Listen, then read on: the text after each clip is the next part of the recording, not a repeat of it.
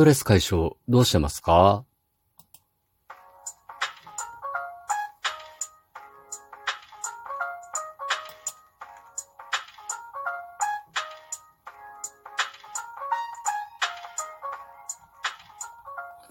ご機嫌いかがでしょうか？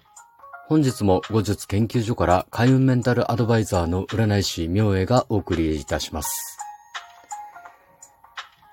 えっ、ー、と、私はだいたい月曜日にとある大型商業施設の占いブースで占いをさせてもらってるんですけど、飾り付けがね、ハロウィンからいきなり通常の感じに戻っていました。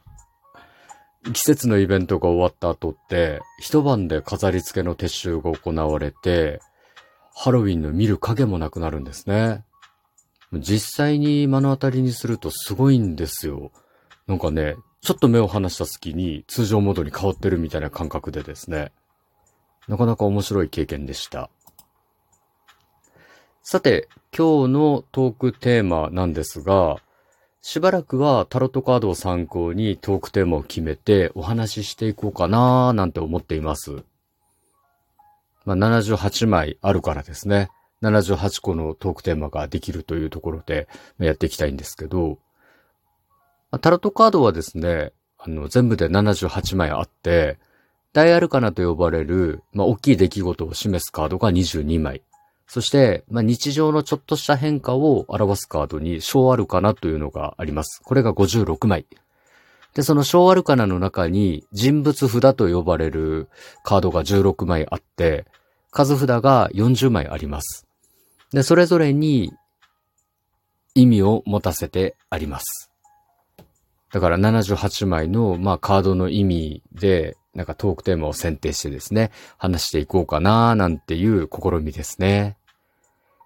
で、早速今日は一番最初ということで、大アルカナ22枚の中の0番、愚者のカードをトークテーマにしてお話を進めていきたいなと思います。愚者のカードには少年が描かれています。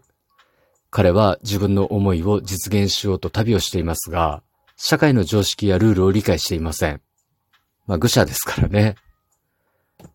で、そんな愚者、おバカさんであるがゆえに、何者にも囚われることなく、自由に生きていたりします。つまり、そんな彼は、ストレスとは無縁の存在なんですね。ということで、今日のテーマは、ストレス解消について話していきたいと思います。簡単なストレス解消法というのがありますので、それをご紹介していきたいと思います。実は、ス、ト、レ、スのそれぞれの文字を頭文字にしたストレス解消法というものがあります。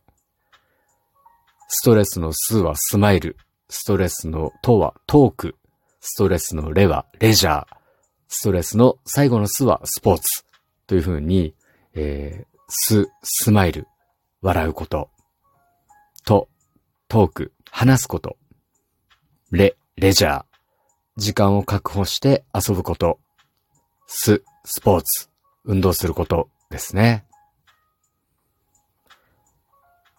笑うことが健康にいいというのはもう今更言うまでもないですよね。いろんなところで言われてますよね。なんか長生きの秘訣だとも言われています。笑うこと、すごく大事です。そして笑えなくなってる状態というのは結構やばい状態だったりしますもんね。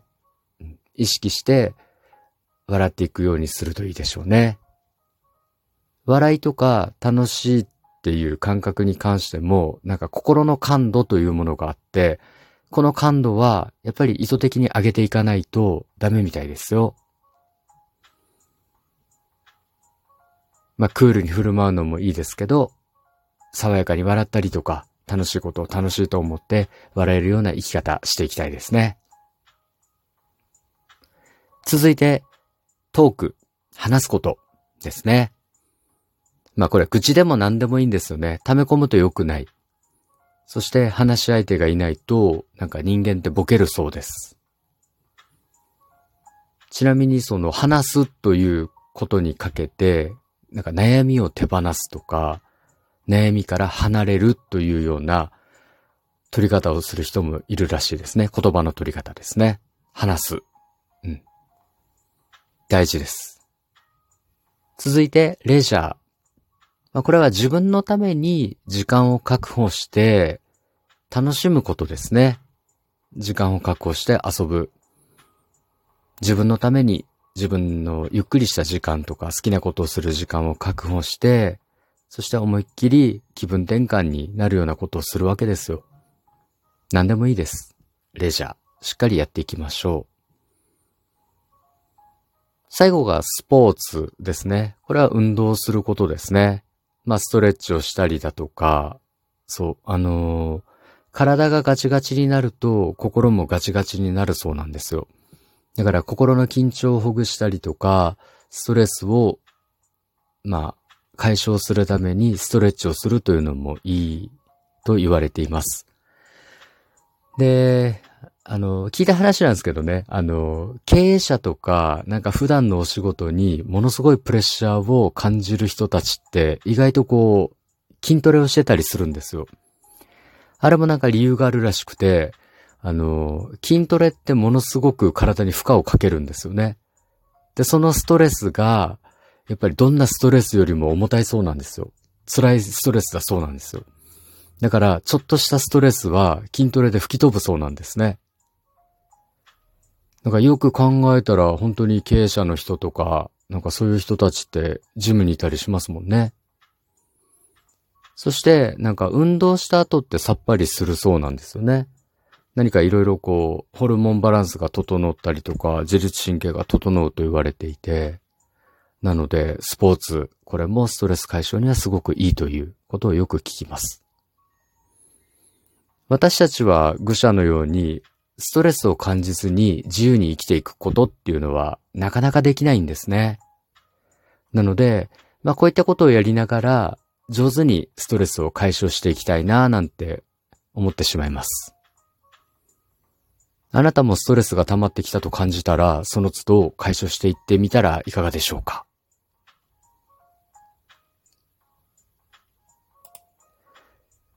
さて、今日はストレス解消法についてお話ししましたが、いかがだったでしょうか？お話しした内容があなたのお役に立てば嬉しいです。そして次回も聞いていただけると私の励みになります。今日も明日も明後日もあなたにとって良い一日でありますように。